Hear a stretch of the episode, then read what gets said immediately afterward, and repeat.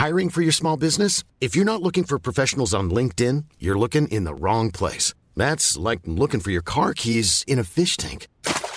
LinkedIn helps you hire professionals you can't find anywhere else, even those who aren't actively searching for a new job but might be open to the perfect role. In a given month, over 70% of LinkedIn users don't even visit other leading job sites. So start looking in the right place. With LinkedIn, you can hire professionals like a professional. Post your free job on linkedin.com slash people today.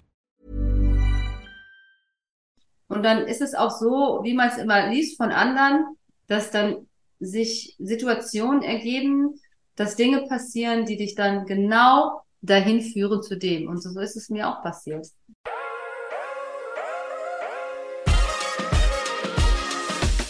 Hallo und herzlich willkommen zum Peace, Love and Om Podcast. Ich bin Katja und in der heutigen Folge geht es um das Leben in Australien. Dahin ist nämlich meine heutige Gesprächspartnerin Teilzeit ausgewandert, will ich mal sagen. Hallo, liebe Nancy. Hallo, liebe Katja. Ganz ausgewandert bist du nicht nach Australien. Das gehört eher so zu deinem Lebenskonzept, mal hier und mal da zu wohnen, oder? Wie, äh, erzähl mal, wie, wie kommt es dazu? Also ich finde es super spannend. Ja, also ein bisschen längere Geschichte. Ähm, Gott, wo soll ich da anfangen?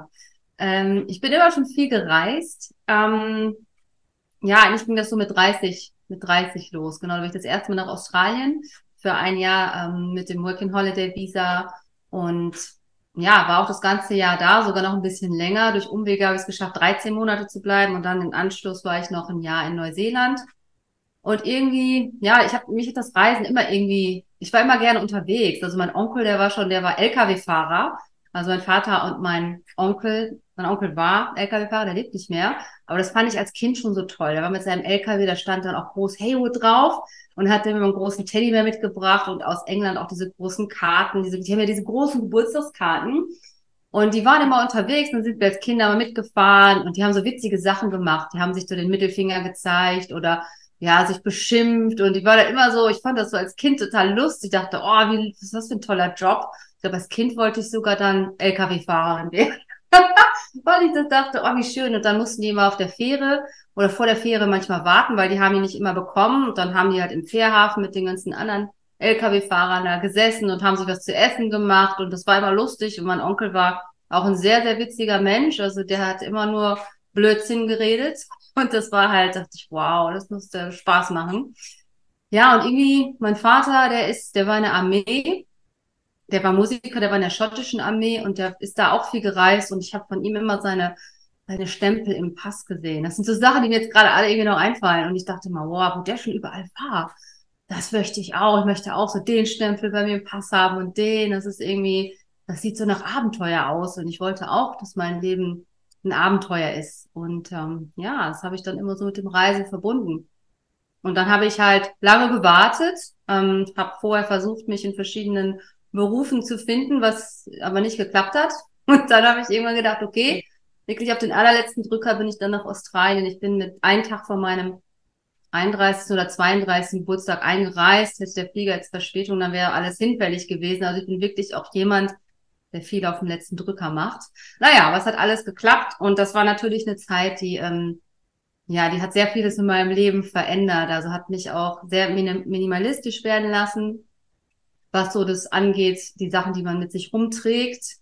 Naja, und das, irgendwie hat es mich dann so nach diesen zwei Jahren bin ich dann, ähm, ja, ich war ein Jahr, wie gesagt, arbeiten in Australien und in Neuseeland dann auch. Das habe ich dann so möglich gemacht. Also offiziell hätte ich es nicht gedurft, weil ich schon zu alt war für ein Working Holiday Visa, aber ich habe das dann so gedrehen können, dass es trotzdem ging. Und danach musste ich dann aber raus und dann bin ich zurück nach, ich erst über Umweg meinen Bruder, der hat zu der Zeit in Liverpool gelebt, den besucht und dann ähm, nach Deutschland und war erstmal in einer sehr tiefen Krise, was ich, weil ähm, da war das Reiseleben vorbei und ich hatte dafür, ich hatte auch alles verkauft, mein Auto, Waschmaschine, Wohnung aufgegeben, also alles, ich hatte halt nichts mehr, außer meine, meine ähm, Kisten mit Sachen, so Haushaltssachen, die ich halt, ne, ich dachte, ach, das kannst du immer noch mal gebrauchen und Klamotten und Erinnerungen und so weiter.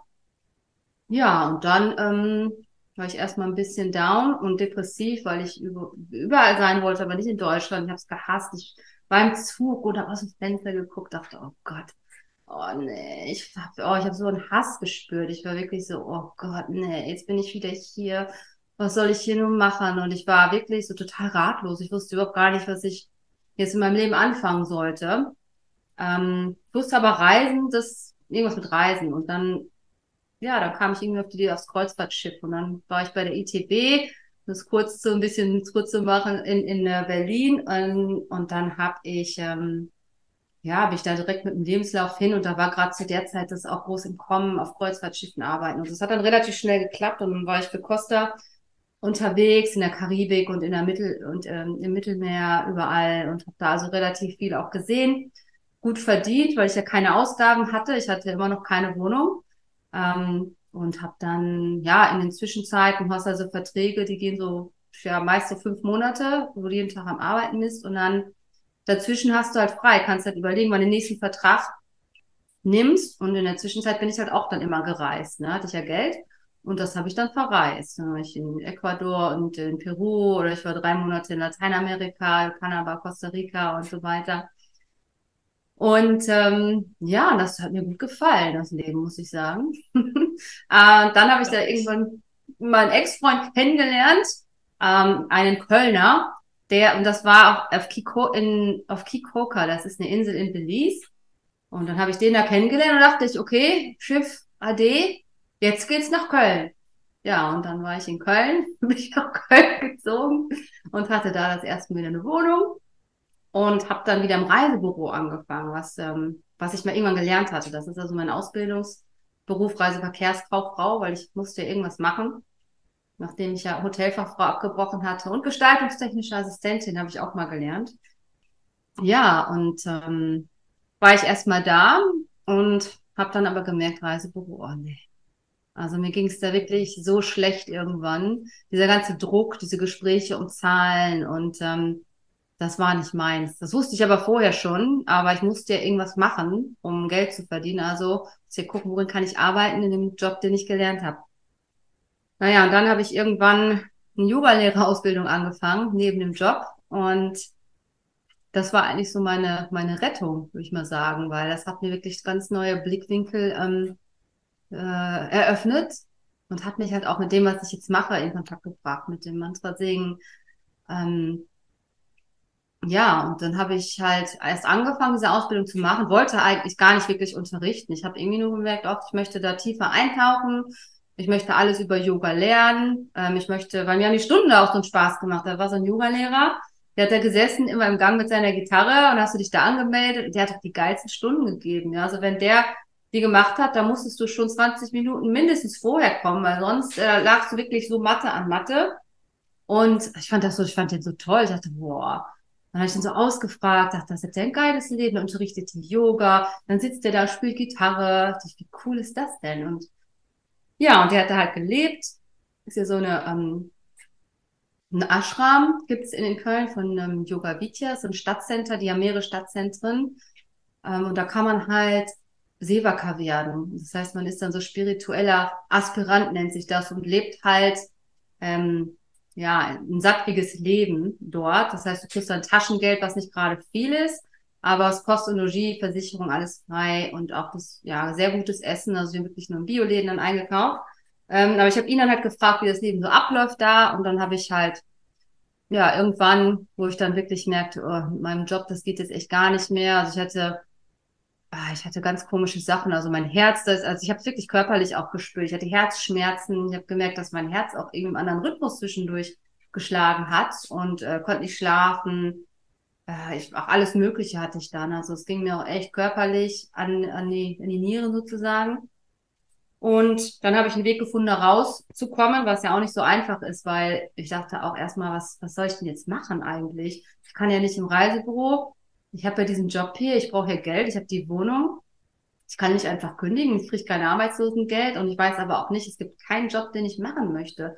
Den gibt es einfach nicht. Ja, es war, das war für mich so das Schlimmste, sich Jobanzeigen durchzulesen und die Anforderungen, da kam mir schon echt, also das kalte Kotzen eigentlich jedes Mal und Bewerbungsgespräche, das alles war so, so ein Graus für mich.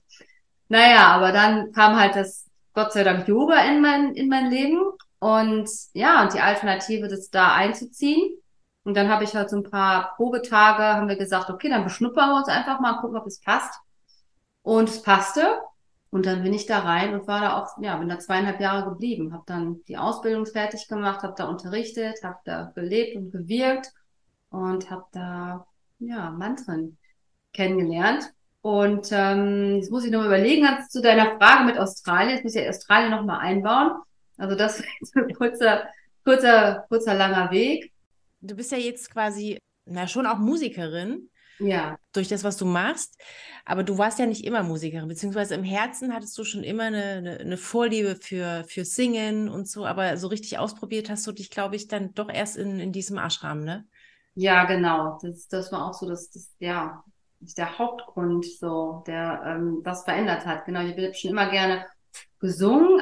Ja, als Kind, schon als Baby im Kinderwagen habe ich auch schon getanzt und gesungen, hat meine Mutter mir erzählt. Und singen war immer großer Teil meines Lebens, aber ich habe nie gedacht, dass ich da oder bewusst in welcher Form ich damit ja, das in meinem Leben so bringen kann, dass ich davon leben kann oder dass ich da etwas mitmachen kann.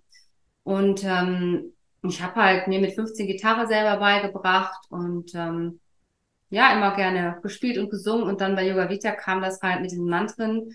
Und ähm, da habe ich dann Harmonium gelernt und die Mantren dann da gespielt und das dann auch irgendwann auf Gitarre und habe da halt ja, diesen Weg gefunden durch durchs Mantra singen. Da hat sich das nochmal komplett verändert. Dieses ja diese dieser Blick auf die Musik, weil das war ja vorher so dieses wie man wie man klingt, wie man singt, wie das aussehen soll. Da hatte ich natürlich auch diese ganzen ähm, Vorstellungen und Ideen im Kopf, die wir so kennen. Ähm, wenn wir halt so gucken in den Medien, ne, wie sehen die aus und wie und die Stimmen hören sich alle so perfekt an und, und man vergleicht sich damit und dann denkst, da habe ich auch so gedacht, ah, nee, da kannst, da kommst du ja nie hinterher, sowas, ne, das, wie soll man das machen? Ja, und dann hat sich das irgendwie so ergeben bei Yoga Vidya, dass ich dann so, dass das in den Vordergrund dann trat, dass ich dann in den Stunden halt angefangen habe mit Klanginstrumenten und auch mit dem mit dem Singen ähm, auf der Gitarre und mit Harmonium dann angefangen habe in Yogastunden. Und das kam auch total gut immer an ähm, bei den Leuten und bei mir selber halt auch. So hat es halt auch angefangen. Ich war in einer Yogastunde und da fing die an zu singen und da dachte ich, boah, das war so ein ganz neues Gefühl. Das hatte ich vorher noch nie erlebt. Also ich dachte echt, ich hebe von meiner Yogamatte da ab. Und wir hatten nicht mal angefangen, Yoga zu machen. Ja, da habe ich das gehört, dachte, boah, was ist das denn? Und ich bin mit dieser Art von, also Klangschalen, den ganzen Sachen, Mantra singen vorher seltsamerweise in all den Jahren niemals in Berührung gekommen. Ich war ja schon was war ich denn da? Ich war nicht, irgendwas Mitte 30 war ich da ja schon. Und ich hatte da nie irgendwas von gehört, mit Klangschalen, sowas, nie was mit der Hut gehabt. hätte mir das einer erzählt, den hätte ich für, für verrückt gehalten. Ja, und dann ähm, bin ich da halt eingetaucht und habe bei Yoga Vidya alles, was man in der in dem Bereich lernen konnte, an Ausbildungen und, und Workshops und Weiterbildungen mitgemacht und ja, habe das halt ganz, meine Stunden waren dann immer halt mit Musik und Klang. Das war, ging dann gar nicht mehr ohne. Und das war auch, ja, das war auch richtig gut so. Und das war auch für mich sowas, wo ich mich trauen konnte, langsam da reinzukommen in die Musik, ähm, weil ich auch sehr schüchtern bin und auch so vor Leuten zu singen. Das war auch so was. Ich wollte zwar gerne singen, aber vor Leuten zu singen, die mich dann alle auch noch angucken, äh, nee, na, das muss, das habe ich nicht getraut. Es ist immer noch ein Prozess, aber ähm, und das ist auch so das Schöne beim Yoga, du kannst da einfach mit anfangen, wenn die Leute in einer Stellung sind, wo sie dich halt nicht angucken, wenn sie ein Kind sind oder ja, und so habe ich mich dann langsam getraut und habe dann da auch angefangen. Wir hatten dann eine Mantra-Singen-Gruppe, haben uns dann getroffen, haben Tag der offenen Tür da auch mal zusammengespielt. Und ähm, ja, und dann irgendwann bin ich ja bei Yoga Vidya weg und ähm, habe dann, ja, Zwischenstation war noch auf dem Expeditionskreuzfahrtschiff, ich in der Antarktis, das war vor, vor Corona. Und ähm, es waren ja, drei Verträge, da war ich äh, Guest Relation Manager und da habe ich auch nur noch ein Video entdeckt. Die haben auch immer so als Abschluss für die Gäste was Musikalisches gemacht und da habe ich auch ähm, I'm Leaving on a Jet Plane gesungen. das Video neulich noch entdeckt. Ja, und ähm, ähm, ja, 2020 dann habe ich angefangen mit meinem YouTube-Kanal, weil ich halt so viele Mantras hatte und einfach gedacht habe, ähm, ja, ich möchte es einfach teilen und auch für mich, mh, hm, ja, mh, hm, wie soll ich sagen, ne, nicht um mich zu zeigen, so für mich als Therapie auch nicht, wie kann man das sagen? Also, ja, vielleicht schon so ein bisschen. Und mich selber daran zu gewöhnen. Also ich dachte, wenn du das jetzt machen möchtest mit der Musik, ähm, da musst du dich halt auch zeigen. Du kannst nicht äh, So, jetzt darf mir aber keiner angucken und bloß auch keiner hören, weil das passt ja irgendwie nicht zusammen. So wird es nichts. So ein Testlauf quasi. Ja, so ein Testlauf, genau, weil, also das kennen ja viele, die gerne singen möchten. Wenn man sich dann aufnimmt und zum ersten Mal seine Stimme hört, dann denkt man, oh Gott. Es gibt also die wenigsten sagen dann, oh, das hört sich aber schön an, so, ne? Also meistens mag man seine Stimme ja eher nicht äh, und findet, dass andere sich immer besser anhören als man selbst. Und das ist schon erstmal ein Prozess und sich dann halt noch zu sehen, während man singt. Also das war für mich auch anfangs schwierig, deswegen, ich habe es immer gemacht, aufgenommen, hochgeladen und dann nicht mehr angeguckt. So, das war am Anfang der Trick und dann mit dem Laufe der Zeit habe ich mich dann an mich selber gewöhnt, mich, mich zu sehen und auch an meine Stimme. Und jetzt höre ich sogar meine Stimme selber total gerne. Also es hat sich natürlich auch viel getan durch dieses viele Praktizieren und Singen. Und ähm, dadurch wird die Stimme auch einfach irgendwie mal schöner. Und auch, ja, das ist so ein ganz, es ist auch dieser Druck nicht da, mh, hm, wenn man zum Beispiel so bekannte Lieder nachsingt, dass man sagt, oh, die, müssen sich aber so anhören, die singt das jetzt so oder der singt das so, ähm, sondern beim Mantra singen oder was ich jetzt halt auch für mich entdeckt habe, in den, ja, noch gar nicht so lange, im letzten Jahr, als intuitive Singen, da kannst du halt einfach so singen, wie du möchtest. Und das gibt der Stimme nochmal so viel Freiraum, einfach sich auszudrücken oder auch auf mir selbst so und sich das auch zu erlauben, ne? Und das ist auch erstmal so ein Prozess und das ist einfach so wohltuend. Und das macht auch unheimlich nochmal was mit der Stimme. Und das ganz unbewusst, also ohne das zu wollen. Das kommt ganz automatisch mit sich, weil, weil du dich halt verbindest dann äh, in dem Moment, ne, mit deinem ähm, Inneren. Es kommt, du lässt es einfach fließen und du kontrollierst nicht, wie das jetzt klingen soll oder so, sondern es Ne, es kommt einfach raus. Ja, das ist total schön. Ich war ja vor kurzem auf einem Yoga-Festival, da war die liebe Nessie Gomez und das ah. ist auch eine großartige Musikerin und sie sagte ja auch, jeder kann singen. Ja. Grundsätzlich stimmt das. Es klingt nur nicht bei jedem rund, sagen wir es mal so. Ich will gar nicht, ich will, ich will gar nicht sagen, dass es nicht schön klingt, sondern es klingt nicht immer rund, aber ähm, sie hatte so, ein, ja, so eine Vocal Journey gemacht und das war, das war sehr spannend. Und du hattest, glaube ich, bei ihr auch mal so einen kleinen Kurs mitgemacht, ne? Ja, das war so diese Vocal Odyssey hieß das, ne? Online. Mhm, mh. Ja, da hat sie auch so solche Sachen gemacht, genau. Und das fand ich auch schon, dachte ich, wow. Ich würde gerne noch mal kurz zurück zu dem Ashram von Yoga Vidya. Ich finde das ja sehr spannend, weil es machen ja ganz, ganz viele ähm, Yoga-Ausbildungen, Yoga-Lehrerausbildungen in Deutschland. Und bei Yoga Vidya ist das, glaube ich, so, also ohne jetzt Werbung machen zu wollen. So ein Ashram kennt man ja eigentlich nur aus Indien. Ne? Man kann da hingehen, man kann da bleiben, solange man will und äh, arbeitet dort oder wirkt dort und kriegt halt ähm, entweder man kriegt ein kleines Taschengeld oder halt nur Kost und, und Logis. Ich glaube, in Indien kriegt man nichts, wirklich was. Also kann man da quasi, man gibt sein, sein ganzes Leben auf, ne? Wie muss man sich das vorstellen? Du hast ja deine Wohnung aufgegeben in Köln, bist dann da hingezogen und hast dann dort quasi die Yogalehrerausbildung kostenlos bekommen. Das kostet ja eigentlich auch äh, richtig, richtig Geld. Hm. Wie läuft das da ab? Ja, nee, also die Yoga-Ausbildung, das ist eine gute Frage. Also erstmal die Wohnung. Anfangs hatte ich die erstmal untervermietet, weil ich hatte ja nun mhm. diese wunder wunderschöne Wohnung, die sehr günstig war und in einem der besten Stadtteile, das belgische Viertel. Ich habe es halt auch geliebt. Aber ähm, ich habe dann erst gedacht, ich verbiete die erstmal unter. Ähm, das habe ich auch ein Jahr so gemacht, weil ich ja nicht wusste, oh, nachher gefällt mir das nicht im Ashram und dann hänge ich da. So, dann habe ich die erst so immer für drei Monate untervermietet und nach einem Jahr dann, okay, gemerkt, nee, es ist, äh, ist okay. Ähm, und ja, also das ist, das ist schon so, dass du dann, ja, du kannst, die meisten geben alles auf, weil du kannst es nicht parallel machen. Du kannst dir davon keine Zweitwohnung oder wenn du irgendwas abzahlen musst, finanzieren. Und du darfst auch nicht ähm, nebenbei irgendwie was verdienen. Du kriegst halt nur da das Geld, dein ähm, Taschengeld und das war's. Und mit der die Ausbildung, das stimmt, die das ist die ist richtig teuer, also wie, wie diese ganzen Sachen im diesem Bereich, ne, sag ich mal, esoterischen, spirituellen, ähm, alternativen Heilungsbereich, die sind ja alle äh, nicht staatlich anerkannt und die sind alle, die muss man alle selber zahlen. Ähm, was ja auch sehr spannend ist, warum das so ist. Aber ähm, dadurch finanzieren die sich natürlich auch. Diese Zentren ist ganz klar. Das sind natürlich die Sachen, wo die ihr meistes Geld mit verdienen, diese Yoga-Lehrerausbildungen. Und ich habe das erste, es ging ja über zwei Jahre, dass was ich das gemacht habe. Es gibt ja verschiedene Modelle. Du kannst sechs Wochen durchziehen, da im Ashram, das wurde aber in Köln im Stadtcenter nicht angeboten. Da ging es halt wirklich, ich glaube, was es war ein zwei Wochen Rhythmus, meine ich. Und das war auch echt viel Geld. Ähm, das waren damals über 2000 Euro. Hm, ja, meine hat auch so 2.000, 3.000 gekostet, genau. Ja.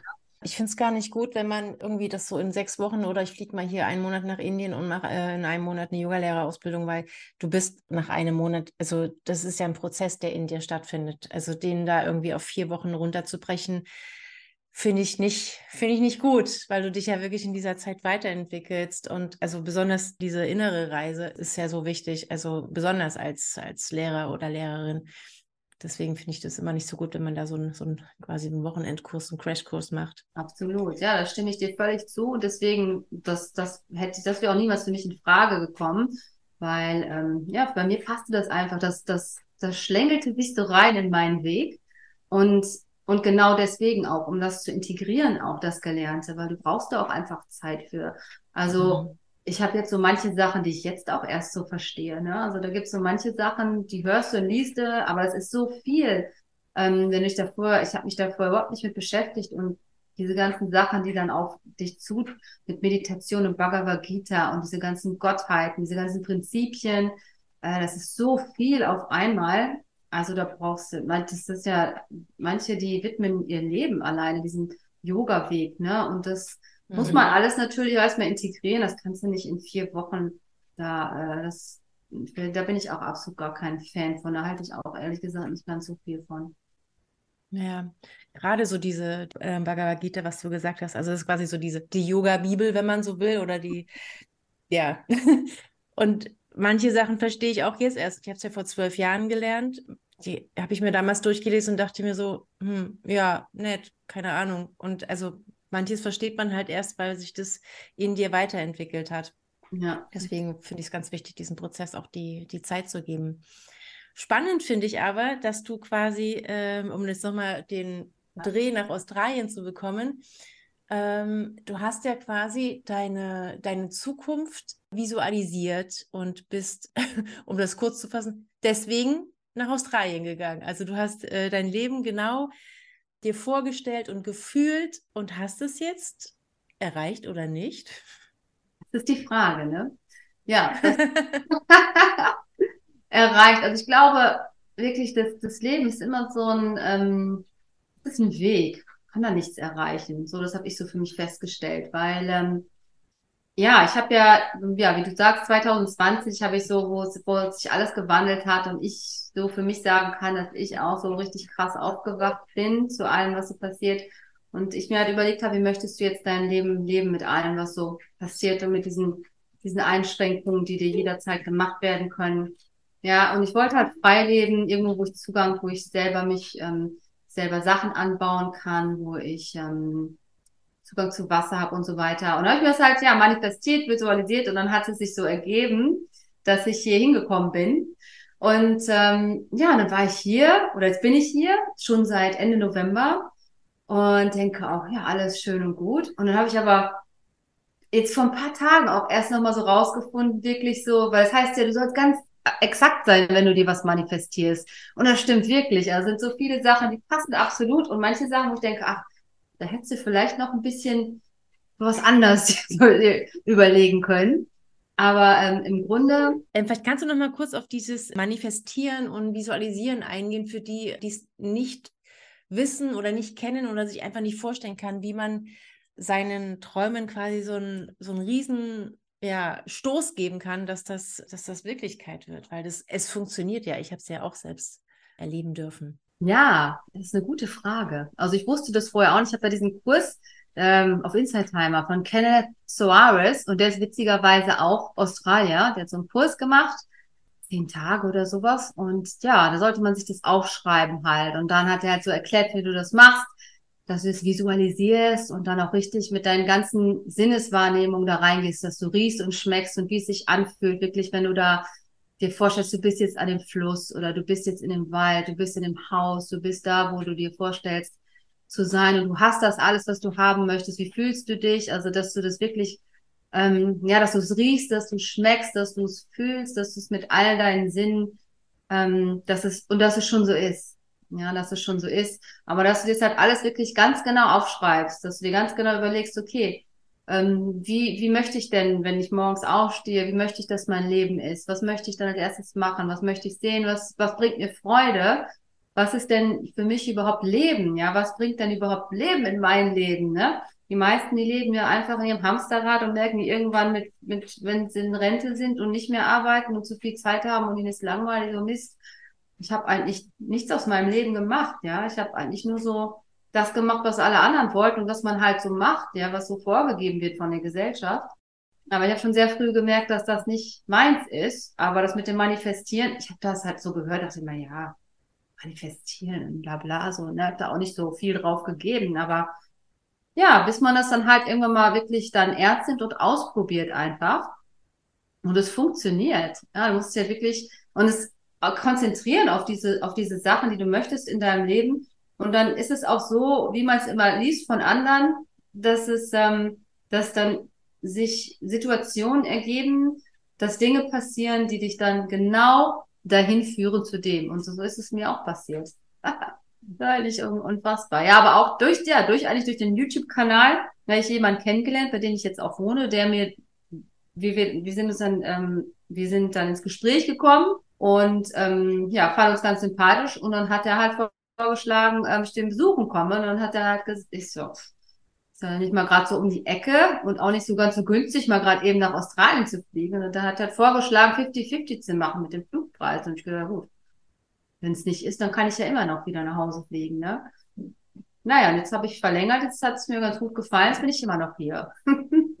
jetzt bist du in, in Australien. In welcher Ecke von Australien bist du denn? Also ich bin hier in Victoria, in Buxton heißt der Ort. Das ist ein kleiner Ort ähm, in den Bergen und hier ist jetzt auch gerade Winter. Ähm, das heißt, es ist nicht ganz so krass wintrig wie in Deutschland. Also hier schneit es nicht. Hier, ist so ein, hier sind ein bisschen Berge, da schneit es schon mal, aber jetzt dieses Jahr auch nicht so. Und ähm, ja, ich lebe halt hier sehr remote.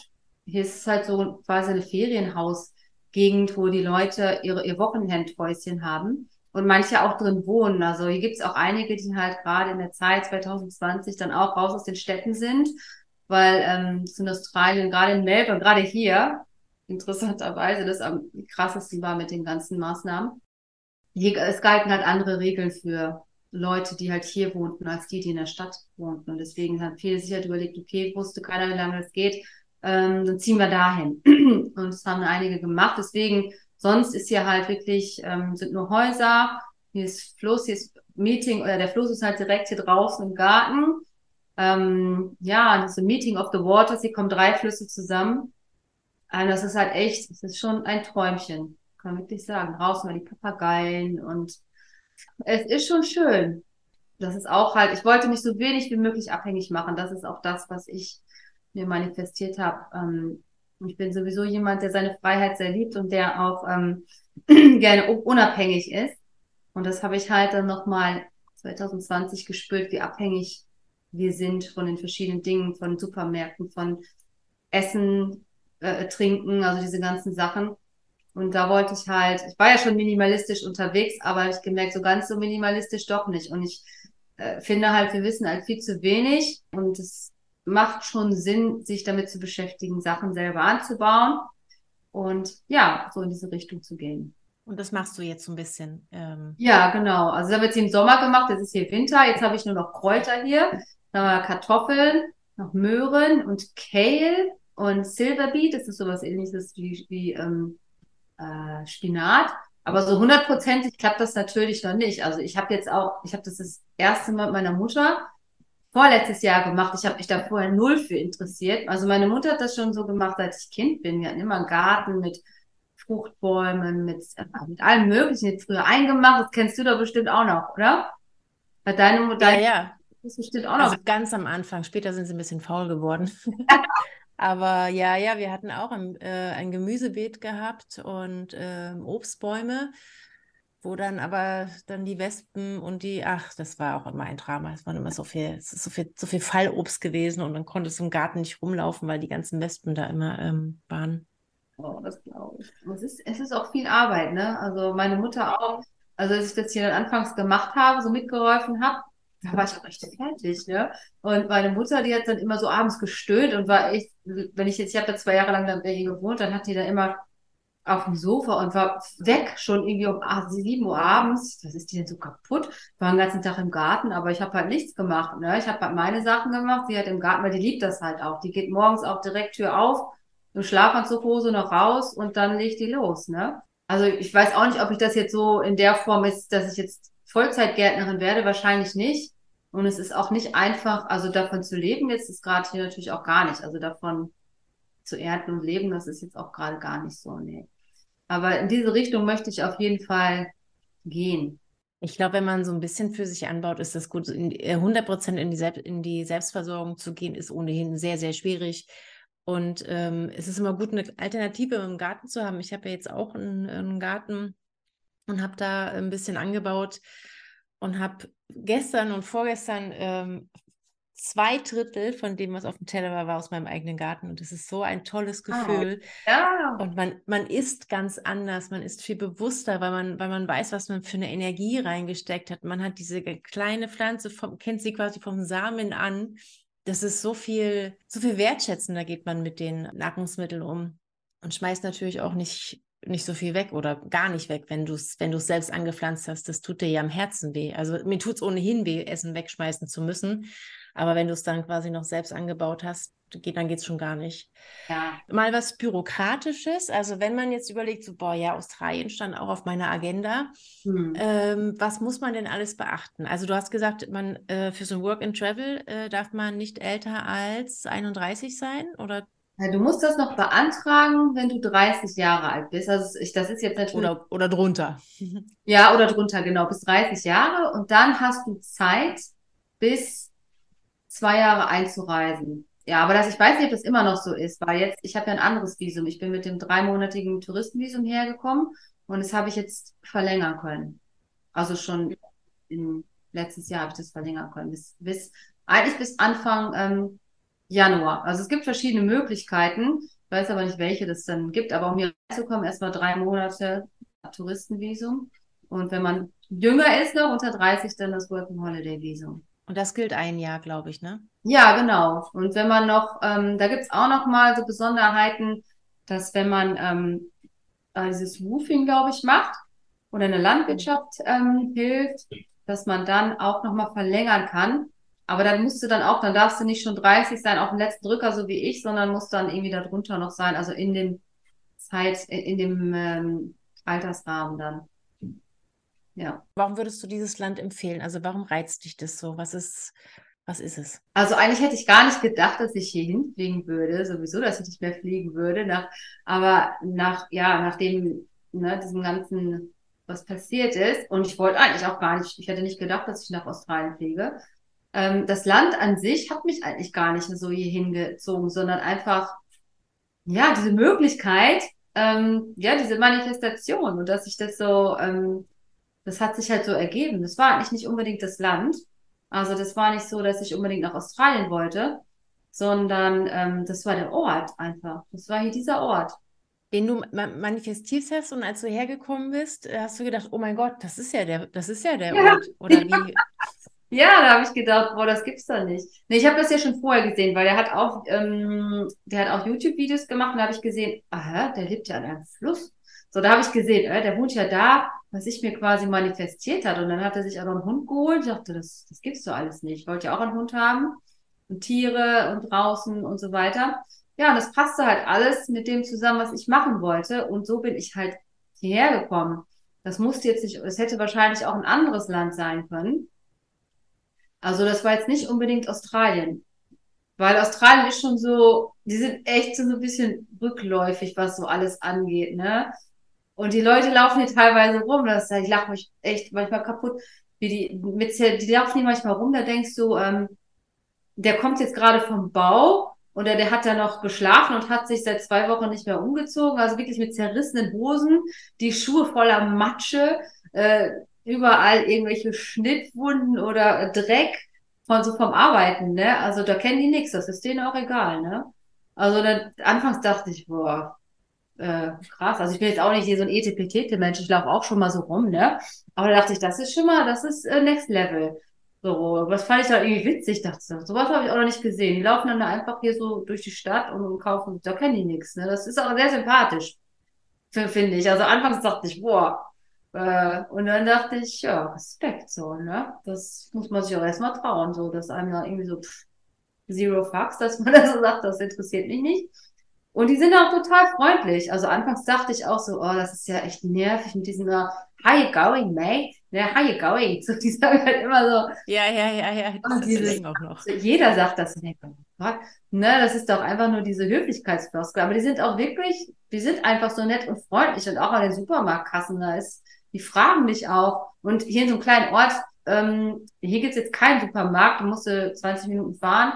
Mm, aber auch der Nachbarort, wenn du eine halbe Stunde fährst, ähm, oder wo du immer deinen Kaffee holst. Sie wissen dann auch, wo du vom letzten Mal herkommst. Dann, wie gesagt, ich war jetzt Holz hacken oder wir haben Holz geholt aus dem Wald, da gab es so eine Stelle, da konntest du Holz und das wusste die dann halt noch. Ne? Also die wissen dann so die Sachen und die, die sprechen dann mit dir, also die halten so Smalltalk, aber auf eine sehr, ähm, also nicht auf so eine Art und Weise, wo du denkst, dass es oberflächlich ist, sondern so schon herzlicher.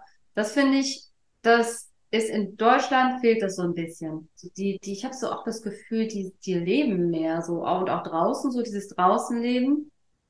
Und ähm, die sind sehr, ähm, die, die, die machen, haben sehr viel mit Community, also dass die so sich zusammensetzen und gucken. Also auch die Gemeinden hier, die machen sehr viel.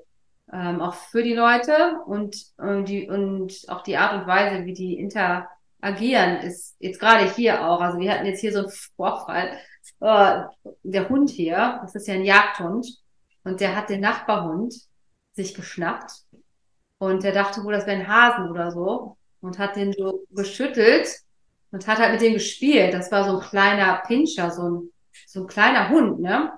Und mhm. Der ist dann auf jeden Fall daraufhin gestorben, weil der hat den wohl zu doll dann die Lungen irgendwie zerquetscht oder so. Oh mein Gott. Und dann war, das war sehr tragisch alles. Um es kurz zu machen, dann ist ähm, die Nachbarin halt auch so, da, ich weiß nicht, Council nennt man das hier, ich weiß nicht, was bei uns Gemeinde heißt, und dann, ähm, naja, dann haben sie es aber total, auf eine total nette und Art äh, Weise geregelt. Ja, erst Marius der alleine, beim nächsten Mal bin ich da mitgekommen und haben gesagt, wir können natürlich auch diese und diese Schritte einlegen, aber es ist natürlich besser, wenn ihr das untereinander regelt und und dann kam auch so eine Art Psychologe dazu, der dann ähm, mit beiden nochmal gesprochen hat und, und das war, dachte ich, wow. Also die haben wirklich, bei uns wäre es ja eher so, okay, dass diese Bußgeld hier drauf, Bußgeld da drauf und dann Gerichtsverhandlung oder weiß der Geier. Und hier ist, also ich weiß nicht, ob es überall in Australien so ist, wahrscheinlich nicht, das variiert auch, aber hier haben die das wirklich total normal geregelt und ähm, ja, da gab es gar keinen Buß. Also wir haben es dann mit den Nachbarn geregelt, den Nachbarin. Und das war dann okay. So, wie weit das dann okay sein kann. Klar, so ein Verlust von so einem Hund, das ist natürlich. Ja. Äh, aber ich meine, das ist halt, wie das gehandelt wurde. Ähm, das haben die auch schon sehr mitfühlend so gemacht, ne? Ja, und das finde ich auch nochmal ein Unterschied vielleicht so zu Deutschland. Aber ja, dann andersrum ist auch wieder ganz schwer zu sagen, weil Deutschland ist auch groß und da kann es natürlich auch sein, dass man vielleicht auch andere Leute hat. Aber ja, von dem, was ich so erlebt habe, ist das ja in Deutschland eher, ja, dass man so strikt nach Vorgabe irgendwie so vorgeht, ne? Ist halt schon so. Mm, das stimmt. Naja, also man kann es auch nicht immer verallgemeinern, das stimmt schon. Äh, es gibt überall äh, gute und schlechte und nette und, und nicht so nette Menschen. Lassen wir es einfach so stehen.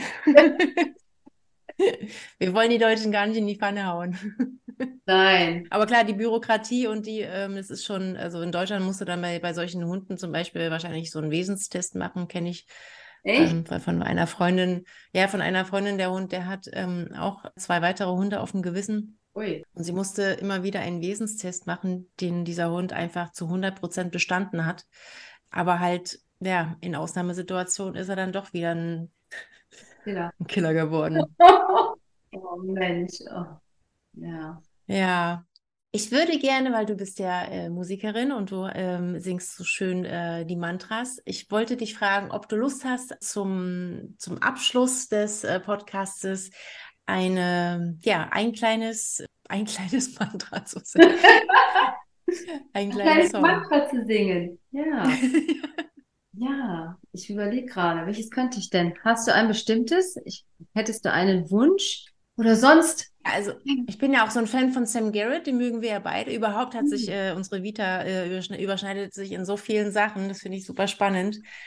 Ja, das stimmt. Der, was auch dieses äh, so Yoga und äh, Hotelfachfrau und äh, eine Ausbildung zu machen, weil man sie machen muss. Gut, da gibt es wahrscheinlich auch viele, viele andere, aber äh, und sich immer irgendwie nicht so wirklich dazugehörig fühlen, egal in, in welcher Sparte. Und als es dann Richtung Yoga ging, plötzlich so, wow, da geht was. Das war bei dir auch so. Genau. Ja, total, total. Da habe ich mich endlich verstanden gefühlt. Also es war es ist häufig noch so, dass ich mich so ein bisschen als exotischer Vogel fühle.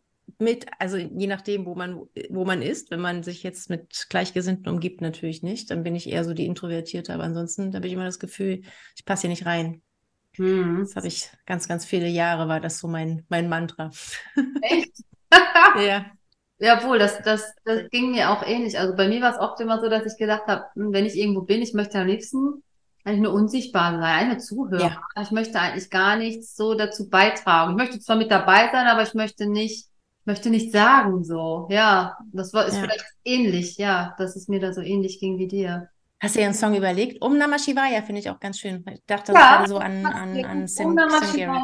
Ich habe nämlich überlegt, ähm, weil du hattest das ja letztes Mal schon erwähnt, irgendwie, du, wenn du, wenn du Lust hast, kannst du ja ein Lied spielen. dachte ich, hm, was möchte ich denn spielen? Und dann dachte ich, ah, ich mache ja immer so morgens mein ähm, intuitives Singen. Und witzig, dass du jetzt auch Om Namah Shivaya sagst. Und dieses intuitive Singen, da lasse ich dann auch manchmal, also entweder töne ich nur oder ich singe auch das, was ich gerade so im Kopf habe. Und da war mh, letztes Mal ähm, ja, kam da auch so eine kleine Textzeile und dann dachte ich heute, hm, und ich habe das Lied dann tatsächlich auch noch mit dem Om Namah Shivaya Mantra verbunden, deswegen passt das jetzt ja super gut. Ah. Und äh, dann würde ich sagen, spiele ich das doch einfach.